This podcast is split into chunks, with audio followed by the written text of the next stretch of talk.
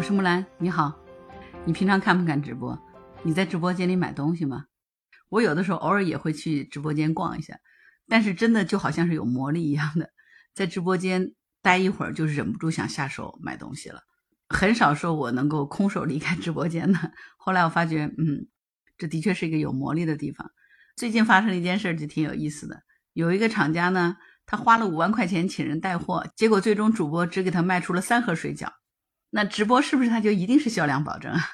那也不见得哈。所以咱们可能看惯了那种动辄就是啊，还有一千份没有了啊，一卖今天二十八万卖掉了，什么两万份没有了，秒没。已经看惯这种情况了，就觉得直播就一定挣钱，其实不是的，真的，直播带货也是一种销售形式，不是所有的人都会把货卖掉的。这到底是怎么回事呢？就是去年四月份的时候，华西公司为了提高他们自己这个速冻产品的这个销量，找到了一个提供直播带货服务的传媒公司，双方就签订了一个对赌性质的营销服务合同。双方约定呢，服务费是五万块钱，传媒公司需要在四十五天内完成这个总销售额十二万，如果没有完成，就需要按照服务费和总销售额对应的比例进行退款。然后这个华西公司呢，他就支付了五万块钱的服务费。这个文化传媒公司呢，就安排这个主播进行直播，结果没想到这个直播下来呢，只卖出了三盒水饺，价格是三十六元，在之后呢就没有任何的其他销售记录了。后来呢，华西公司就要求传媒公司按照合同的约定，就退还相应的服务费，结果这个公司不肯退，后来华西公司就把他告上法庭了。那最近呢，上海虹口法院就对这个。进行了宣判，说传媒公司可得服务费十五元，其余应退还。也就是卖了三十六块钱的饺子，服务费是十五块哈，其他的四万九千九百八十五块都得退回来哈。你听完这个新闻是不是觉得特别可笑？这个中国青年报上都登了，这看来是个真事儿。但是觉得是不是特别不可思议？你说花五万块钱让别人直播带货，结果只卖出来三盒水饺，三十六块钱。那你说这个出钱让带货的这个公司心里这个落差真的是太大了吧？就这个落差，我觉得都可以大到李白的那首诗“疑是银河落九天”，看着瀑布落下去，水飘下去了，结果水花只有三十六块，是吧？依照这个合同的内容，那既然这个传媒公司没有完成预定的销售额，就是应该退还相应的服务费呢？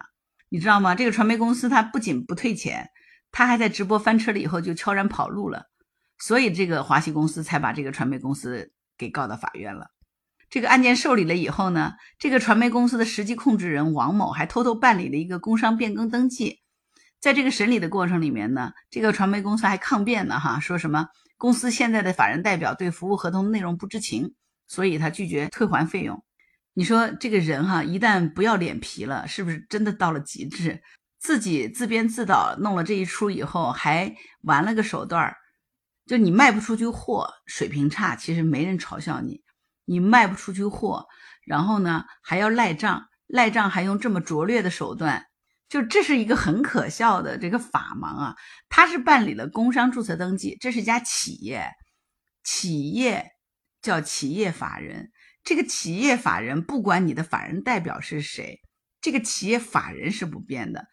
企业是要在自己的注册资金范围内承担赔付责任的，所以他以为换了个法人代表，好像这事就跟他没关系了，这多可笑的一件事儿啊！你说是吧？这个传媒公司的这个王某啊，那真是不仅是业务能力差，他还是个法盲。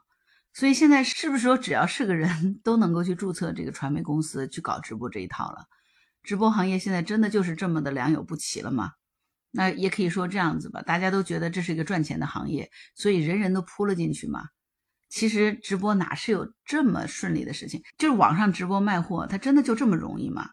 其实它一点都不容易，因为你在线下销售，你和在网上销售，它走的线路方法和它经营的这个模式是完全不太一样的。你别觉得说你对着手机，好像客户就在手机后面，你就能把这个产品卖出去，见不到客户。如何抓住在手机背后你看不见的那个陌生客户的心？这其实是需要非常好的营销策略的，这也是有技能的。真的直播不是谁能干就能干的。这次上海虹口法院的这个判决，还真是帮助了原告当事公司，除了是帮助原告维权，追回了自己的服务费之外呢，我觉得也是为将来这个直播行业的这个经营规范哈提供了一个样本，啊，是法律上的一个样本，挺有意义的一件事儿。其实你有没有发现，现在直播带货就是已经是让我们老百姓的生活发生了天翻地覆的变化。我不知道你是不是有这样的习惯，就是我身边，反正我现在我自己购物基本上都是在网上购物了。虽然我直播间不太去，但是呢，我已经很少去线下店。哪怕是超市这样去逛了，我已经很少去线下逛街买东西了。就算超市，我也不太经常去了，因为完全可以通过线上的购买来解决的。因为我觉得这样的很节省时间呀，也很便利。手机上把要买的东西选选好，然后一键购物支付，一个小时之内你买的东西就给你送到家了，然后你还可以去干别的事儿，这多节省时间啊！所以我觉得其实线上购物还是挺方便的。虽然直播间我不经常去逛，但是我相信。应该有挺多人都还是挺喜欢去逛直播间买货的吧？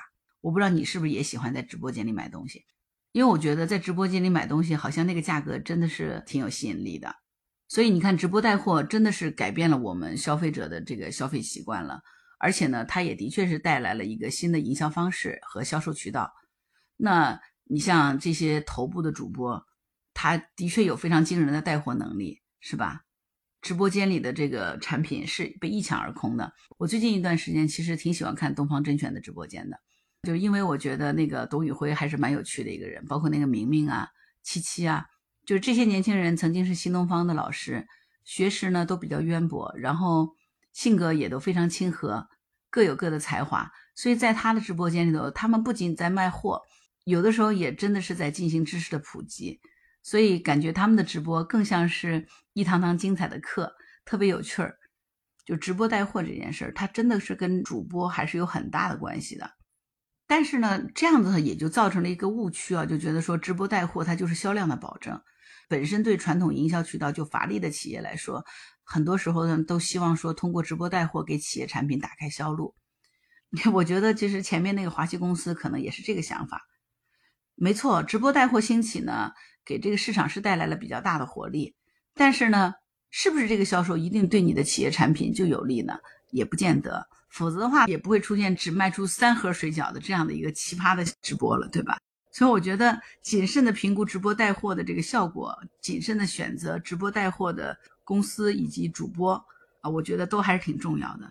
那另外一个，我觉得从这件事上咱们也可以看出来哈，现在这个行业也挺乱的。你看前面那个姓王的传媒公司的老板。